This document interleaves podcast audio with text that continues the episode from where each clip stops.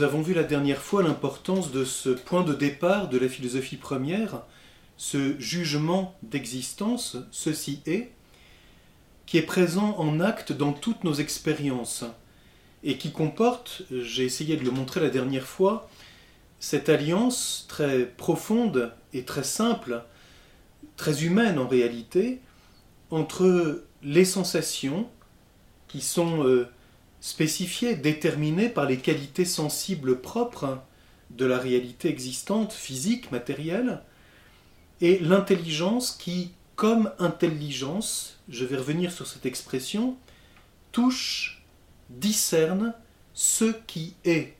Et le est, que le verbe être exprime, c'est cet acte d'être, cette réalité existante qui mesure notre jugement. J'aimerais ici, euh, pour bien euh, comprendre ce point de départ et bien souligner son importance, faire allusion à une affirmation d'Aristote bien célèbre dans le traité du ciel, mais qu'on peut appliquer d'une certaine façon à, notre démarche. Il a cette remarque euh, au début de ce traité où il étudie l'univers, une légère déviation initiale hors de la réalité finit par prendre à mesure qu'on progresse une ampleur considérable. La cause en est que le principe est plus riche parce qu'il contient en puissance que par son contenu actuel. Ainsi s'explique que ce qui était à l'origine une affaire de peu de poids puisse finir par prendre une importance tout à fait considérable. C'est donc dans le Traité du ciel d'Aristote, au livre 1er, 271 B, ligne 8 à 13, si euh, vous voulez noter l'édition de référence. Voilà une réflexion tout à fait intéressante. Une toute petite déviation au point de départ, une petite différence dans le point de départ, a d'immenses conséquences au terme. Au fur et à mesure qu'on progresse, on s'écarte de plus en plus. Et Aristote souligne bien une légère déviation initiale hors de la réalité. voilà bien euh, quelque chose de très important pour nous.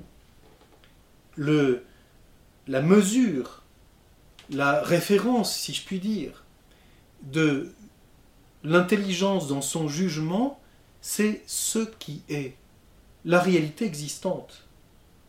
Et donc ce point de départ est, très important. C'est là où l'intelligence, d'une certaine façon, d'une première, dans, son, tout à fait dans son éveil, se confronte à la réalité existante qui, en tant qu'elle est, n'est pas le fruit de l'intelligence. Ce qui est dépasse, mesure, finalise, actue le jugement de l'intelligence. On retrouve ici cette fameuse affirmation de Parménide, bien sûr qu'il faut que nous pouvons comprendre d'une façon un peu différente, mais ce premier moment où Parménide a ce sens que l'intelligence est contemporaine de ce qui est, ce qui veut dire qu'elle s'éveille à sa vie propre au contact de ce qui est. Et je l'ai dit la dernière fois, tous les jugements de l'intelligence, qu'il s'agisse du jugement d'expérience, du jugement sur les principes en philosophie, du jugement scientifique, même des jugements pratiques ou des jugements hypothétiques, se rapportent fondamentalement à ce qui est. Car dès que nous connaissons quelque chose et que nous énonçons quelque chose que nous cherchons à connaître, ce que nous disons est vrai à tel ou tel niveau, en tant qu'il est adéquat à ce qui est. Et donc c'est toujours le réel, ce qui est, le réel existant, que nous pouvons bien sûr atteindre à des niveaux différents, parce que notre connaissance n'est pas identique à l'être. Elle cherche à lui être adéquate à des niveaux différents. Je peux donc avoir des, des niveaux de vérité distincte selon le niveau auquel je cherche à discerner quelque chose de ce qui est et où je l'énonce. Et en ce sens, l'intelligence est toujours dans cette, attitude, de recherche, que nous allons préciser un peu plus loin, parce qu'elle est toujours, si je puis dire, à l'école de la réalité existante. C'est ce qui est auquel nous revenons constamment. Et pourquoi sommes-nous, d'une certaine façon, obligés d'y revenir constamment? D'abord parce que l'être, ce qui est, ne nous est pas donné dans une intuition. Je n'ai pas l'intuition de l'être dans une espèce de connaissance totale. Et notre intelligence n'est jamais identique à ce qui est. Elle cherche à connaître ce qui est, je vais y revenir dans un instant, selon son mode humain qui comporte un mode rationnel.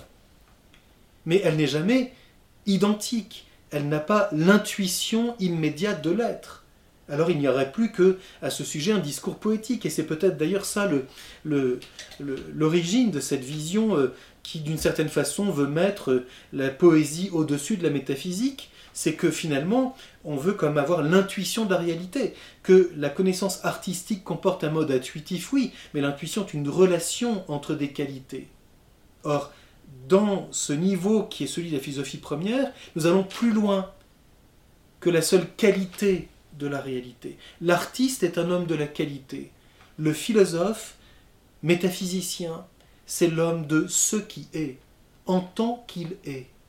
Et en ce sens, d'ailleurs, c'est important aussi de le souligner, je vais euh, terminer là-dessus tout à l'heure, euh, l'intelligence métaphysique nous fait dépasser l'opposition qui peut être forcé sur le plan euh, artistique pour faire mieux ressortir une qualité. C'est dans ce sens que l'artiste aime d'abord le contraste, voire quelquefois le drame, l'opposition. Et la pensée artistique peut avoir un côté dialectique au sens de on, on exalte les opposés pour mieux faire voir la force de l'unité de l'œuvre. De même, la connaissance mathématique est une connaissance qui comporte l'intuition.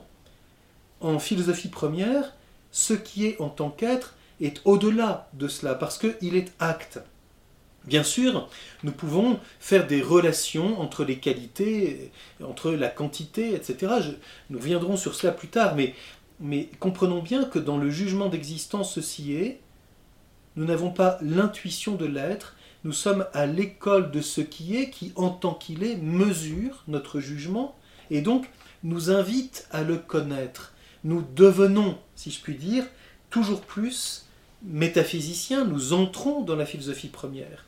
Alors, on peut dire que d'une certaine façon, la pensée de l'être est première, en ce sens que l'intelligence, le nous des Grecs, l'intellectus des Latins, s'éveille à sa vie propre comme intelligence en tant qu'elle affirme ceci est car à travers les sensations, à travers les images, ce que j'ai dit la dernière fois sur euh, cette puissance de l'expérience, la mémoire, les images qui sont en puissance à cette expérience dans laquelle l'intelligence, à travers les sens, touche ce qui est l'acte d'être de la réalité.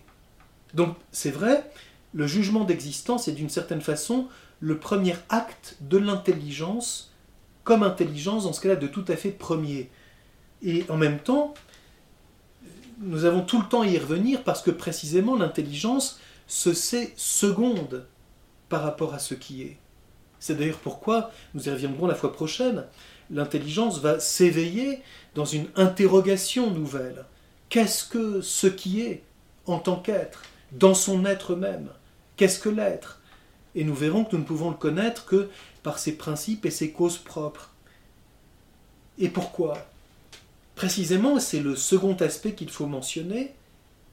Notre intelligence, comme intelligence, s'éveille à travers un conditionnement des circonstances, des, une complexité qui est celle de la réalité dont nous avons l'expérience et celle de notre condition humaine, d'une intelligence qui s'exerce à travers les sensations, en se servant des images, en composant et en divisant, en abstrayant.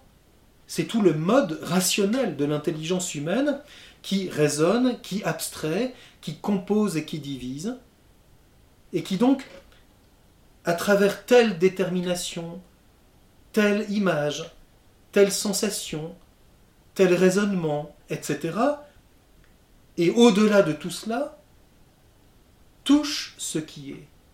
Le jugement d'existence nous donne d'une certaine façon ce premier lieu de la complexité de la connaissance humaine, toucher dans son acte le fait d'être de ceci qui est, mais que nous connaissons cependant dans toute cette complexité de la connaissance humaine, car ceci, cette réalité existante, elle est déterminée de telle manière, elle a telle qualité, telle quantité, nous y reviendrons, ce, ce qu'on a appelé, après Aristote, les catégories, c'est-à-dire la manière dont nous disons ce qui est, mais qui traduit, car le langage est signe de la pensée, qui traduit la manière dont nous connaissons la réalité dans sa complexité, et à travers un jugement qui comporte l'attribution. Pierre est assis, c'est un homme, il est en train de travailler, il, a, il est né tel jour, il a telle relation, etc. Et donc, ce qui est, nous verrons plus loin, l'acte d'être même de la réalité, est non pas une nouvelle détermination, c'est ce qui fait dire à Aristote que l'être en tant qu'être n'est pas dans un genre, il n'est pas dans une catégorie, une forme particulière. L'être n'est pas une forme. C'est là la distinction très importante de l'approche platonicienne qui fait de l'être une forme parmi les formes en soi. Et alors, les réalités qui existent participent à la forme d'être, alors que pour Aristote, l'être n'est pas une forme, il est acte. Il est donc à la fois présent à toutes les déterminations de la réalité, quand j'agis, je suis. Quand je pâtis, je suis. Quand je parle du temps, je suis. Je suis dans le temps. Je suis dans un lieu. Ceci est déterminé de telle manière et dans sa qualité, il est. Qu'est-ce qui donc est premier dans ce qui est en tant qu'il est? L'être n'est donc pas une détermination parmi les autres, ou une super détermination, une méta-détermination, ce n'est pas une forme. Mais il n'est pas non plus la négation des formes. L'être n'est pas une non-forme. Il est au-delà. Et ces déterminations auxquelles l'être est présent, si je puis dire, c'est l'expression d'Aristote, l'être à l'homme, l'être à la qualité, l'être à la quantité, l'être à la quiddité. Elles sont en acte et elles me disent toutes quelque chose de ce qui est, et c'est pourquoi, je reprends encore une expression d'Aristote, ce qui est est dit de multiples manières, je le cite en grec, du livre Zeta, mais aussi du livre des catégories, toon, legetai, pollakos, ce qui est toon est dit Legetai, Paul Lacoste de multiples manières, parce que je l'atteins, ce qui est, dans son acte d'être, à travers et au-delà de toutes les déterminations qui le caractérisent. L'être n'est ni une détermination parmi les autres, ni la négation de ces déterminations, ni quelque chose que je saisis par intuition, il est connu à travers toutes les déterminations, toutes les, catégories qui me le manifestent. Et voilà pourquoi nous nous servirons de ces catégories pour nous approcher de ce qui est premier dans ce qui est en tant qu'il est. Toutes ces déterminations qui limitent l'être, puisque l'être a la qualité, c'est l'être, si je puis dire, se manifestant dans la qualité. Mais l'être est aussi dans la quantité, dans le relatif, dans l'agir, dans la passion, dans le lieu, dans le temps, etc. Toutes ces catégories qui limitent l'être. On pourrait, ce serait intéressant, regarder les philosophes qui ont ramené l'être à telle ou telle de ces catégories. L'être dans la quantité. Il y a des philosophies de la quantité. L'être dans la qualité. Il y a des philosophies de la qualité. Et peut-être certaines phénoménologies sont-elles justement liées à tel aspect de l'être, l'être qui se manifeste dans la quantité, dans la qualité, dans le relatif, etc. Et ce serait très intéressant d'ailleurs aussi de se demander qu'est-ce que chaque type de connaissance humaine saisit de l'être. Quand par exemple nous nous situons euh, à travers une abstraction quantitative, nous approchons la réalité existante par sa quantité qui est mesurable. Nous avons évoqué la dernière fois à propos de Galilée et de Descartes. Mais l'être n'est pas que quantité. Et ce qui n'est pas quantité n'est pas mesurable. Et pourtant, il existe. Le qualité, la qualité, le tel en tant que tel, n'est pas mesurable comme qualité, et pourtant il est. Ah, nous sommes donc devant cette multiplicité, et pourtant ces ces déterminations sont une au niveau de l'être. Donc, nous comprenons bien que le jugement d'existence nous donne, et là il y a un petit élément de réflexion critique que je vous propose, le jugement d'existence comporte à la fois cette pointe de l'intelligence, cet éveil premier de l'intelligence qui seul touche l'être de la réalité, mais elle l'atteint dans la complexité du conditionnement humain qui, à cause du devenir, de l'expérience sensible, des sensations, des images, etc., atteint l'être à travers et au-delà de toutes ces déterminations dans leur complexité. Donc il y a d'une certaine façon euh, deux positions euh, extrêmes à éviter. En voyant bien comment le jugement d'existence, d'une certaine façon, est comme une crête, une ligne de crête qui est au-delà de ces deux euh, possibilités philosophiques, et on pourrait dire comme deux abîmes. Éviter la prétention à l'intuition de l'être, qui en réalité est peut-être euh, une sorte de nostalgie de la connaissance divine. Je m'explique. Si Dieu existe, le philosophe peut le poser comme une hypothèse. Il est premier dans l'être et premier dans la pensée. Il est esprit, comme le disait déjà Xénophane de Colophon. Et si Dieu est, alors en lui, son être, c'est sa pensée, sa pensée, c'est son être. Et Dieu se pense lui-même de toute éternité, sa pensée est, identique à son être. Il est esprit. Et dans cette philosophie qui veut, euh, qui finalement est ce qu'on appelle l'ontologisme, qui voudrait cette intuition de l'être ou cette euh, parfaite euh, unité entre l'être et la pensée, Pensons au cogito cartésien, qui d'une certaine façon est une philosophie de la nostalgie de la pensée divine. Si je pouvais me mettre, si je puis dire, dans cette position de la pensée qui est identique à l'être, c'est ça, cette absolu de la vérité. Mais nous ne pouvons pas avoir cette possession de la vérité. C'est bien ce que signifie le jugement d'existence. Nous sommes dans cette pauvreté de l'intelligence qui n'est pas identique à l'être, n'en a pas l'intuition, et donc mendie de ce qui est toute vérité qu'elle peut connaître. C'est en ce sens que l'intelligence humaine est, je dirais, par nature en quelque sorte, mendiante de l'être. Elle est donc en état de recherche, ce que certains philosophes ont voulu exprimer en montrant l'absolu de l'interrogation. Alors certes, c'est vrai, nous y reviendrons, l'interrogation, c'est ce, cette mendicité, ce désir d'intelligence qui va naître du jugement d'existence, mais l'interrogation porte l'intelligence dans sa vitalité. On ne peut pas seulement dire qu'il n'y a que l'interrogation.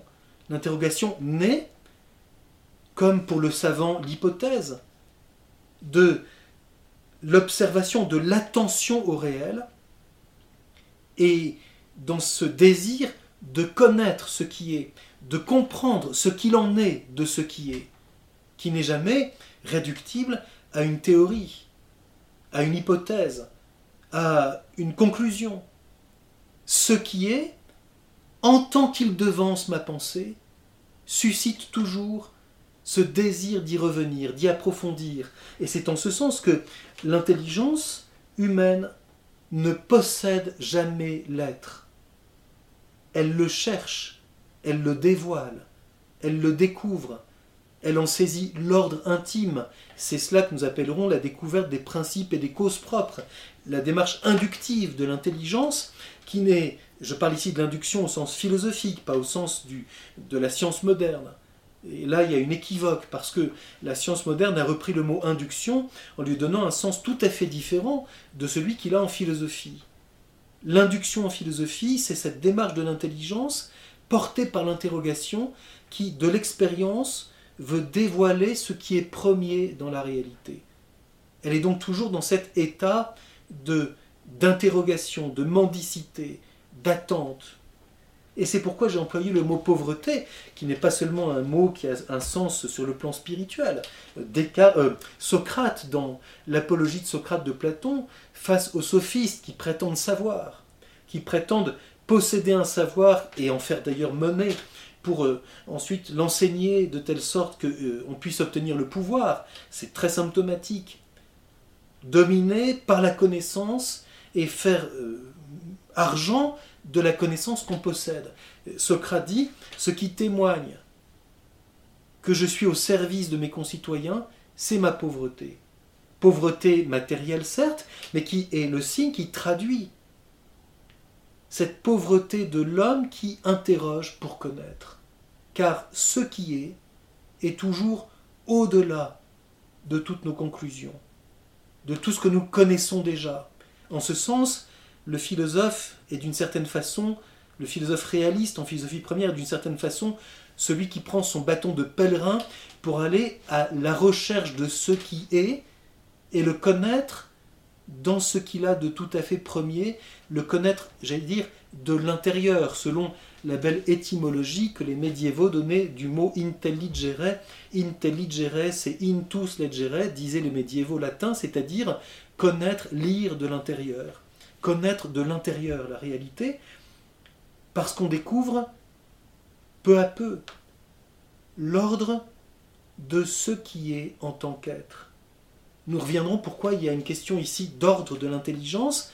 C'est l'intelligence qui découvre un ordre qui est celui du réel. Parce que précisément, toute la réalité, nous avons l'expérience, et c'est pourquoi nous ne pouvons pas en avoir l'intuition. Elle est complexe, elle est multiple. Toon, legetai, polakos. Donc évitons ce, cette nostalgie qu'on retrouve dans toutes les positions ontologistes d'une volonté ou d'une, euh, oui, d'une certaine façon, d'une volonté, d'une décision de posséder l'être, d'avoir l'intuition de l'être. Alors il n'y a plus besoin d'interroger. On a comme une connaissance immédiate, intuitive. Euh, bien sûr, cela prend des formes différentes. Je ne rentre pas euh, là-dedans pour le moment. Mais l'autre extrême, c'est d'être tellement, comment dire, marqué par la complexité du réel et les conditions de notre connaissance humaine que, à la manière de Kant, nous sommes dans une attitude critique, une réflexion critique sur les facteurs a priori de notre connaissance, ce que Kant appelle les catégories ou les, formes a priori, et nous cherchons les possibilités de rejoindre ce qui est. On sait combien Kant dira nous ne connaissons du réel que ce qui se manifeste à nous, les phénomènes. Nous ne connaissons du réel que les phénomènes qui se manifestent à nous à travers les catégories d'espace et de temps.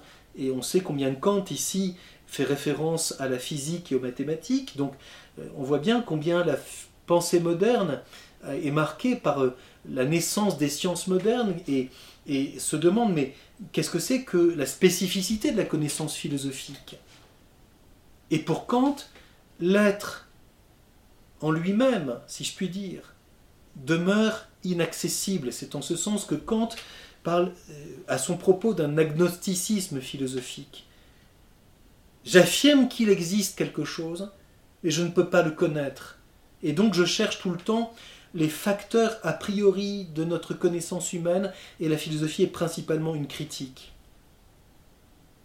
Et je disais, le jugement d'existence, d'une certaine façon, nous montre comme cette ligne de crête. L'intelligence est bien capable de ce qui est. Ce que nous constatons dans notre expérience. Quand je touche cette table, j'affirme ceci est. Et donc, à travers les connaissances sensibles, à travers l'expérience de la réalité concrète, matérielle, dont j'ai l'expérience, c'est là que je touche ce qui est. Je n'ai pas l'intuition de l'être, je n'ai pas la connaissance d'un être premier immédiatement, nous ne partons pas de Dieu en philosophie, nous mendions, j'allais dire, péniblement, lentement, à travers notre expérience. Nous tâtonnons en quelque sorte, pour peu à peu nous mettre à l'école de ce qui est. Donc nous respectons bien les conditions de la connaissance humaine, les sensations et leurs limites, les images, les souvenirs et quelquefois leurs déformations, les interprétations, les opinions, la multiplicité, etc. Tout ceci est, j'allais dire, le chantier de notre connaissance humaine.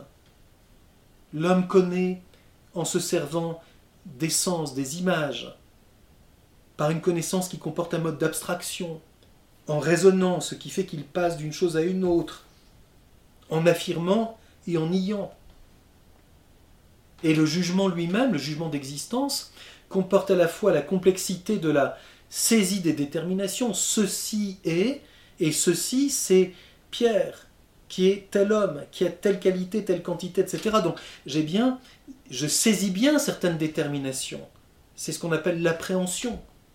J'ai bien une certaine intelligibilité des déterminations de ce qui est. Et c'est à travers elle que je rejoins l'acte d'être, le fait d'être de la réalité existante. Il y a donc bien cette complexité.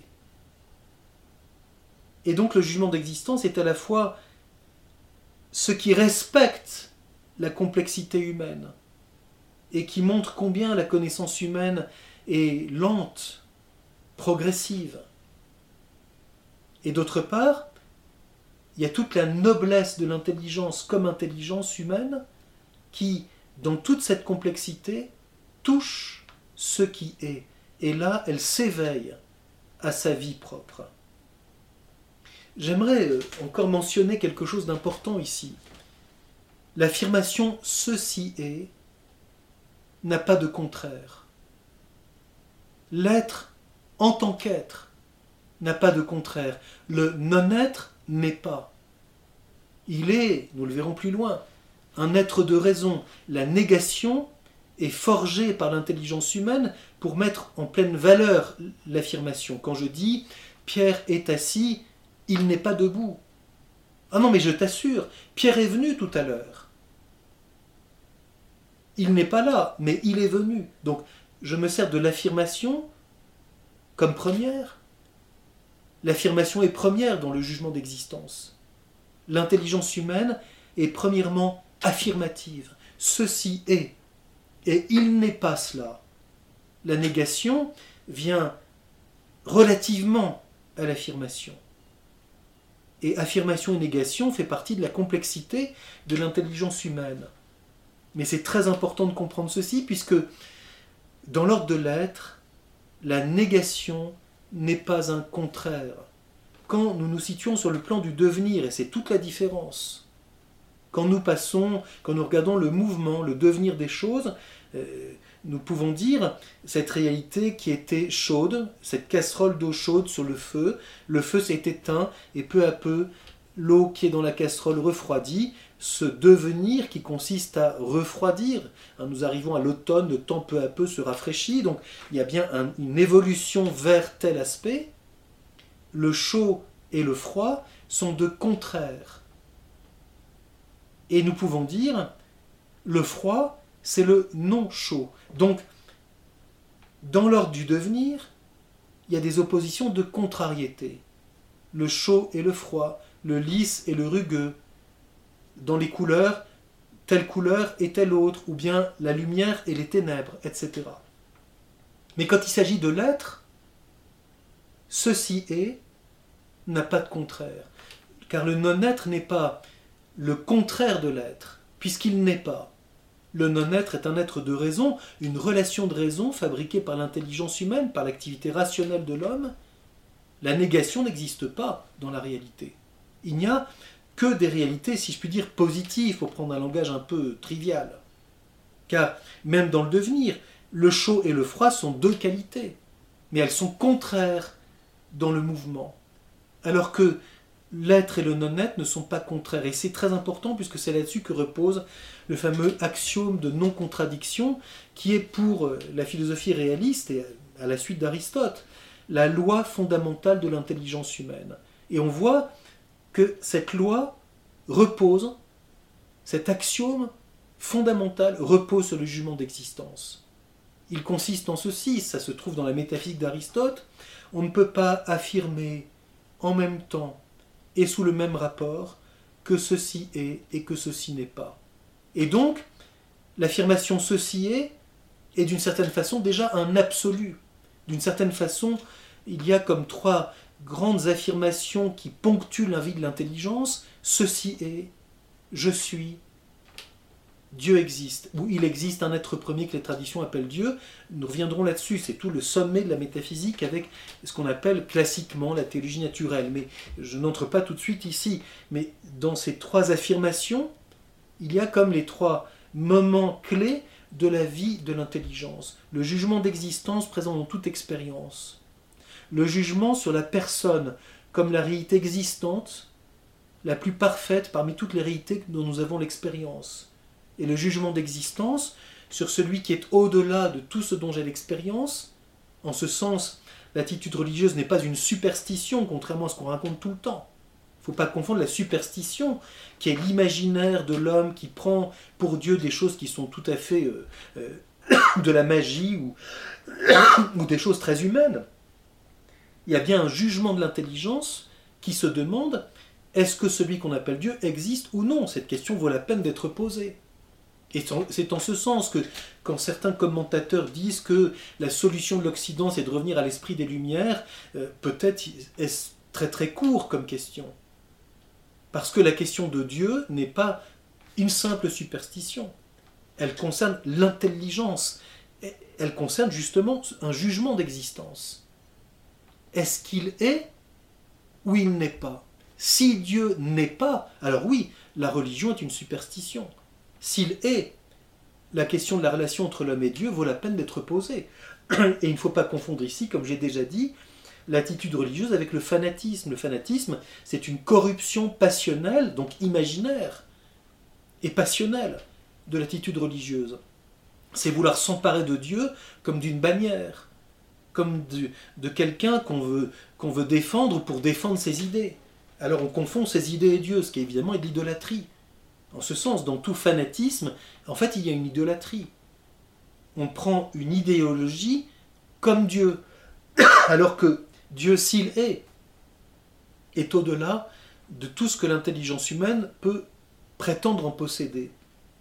En ce sens, c'est pourquoi j'évoquais tout à l'heure le jugement comme l'attitude tellement caractéristique de l'intelligence humaine qui, dans sa pauvreté, est à l'école du réel et s'incline devant ce qui est. C'est bien cela, chercher la vérité. Comprenons donc, et je conclus, le jugement d'existence, ceci est, comporte la saisie des déterminations. Ceci, c'est telle réalité, qui a telle qualité, telle quantité, etc. Nous reviendrons là-dessus la fois prochaine. Et à travers toutes ces déterminations, qui sont saisies d'une manière abstraite, je peux euh, développer ça en montrant comment c'est tout ce qu'on appelle l'appréhension simple de l'intelligence qui saisit les formes, l'intelligibilité. Mais en réalité, au niveau métaphysique, nous voyons que toutes ces déterminations disent quelque chose, manifestent quelque chose de ce qui est.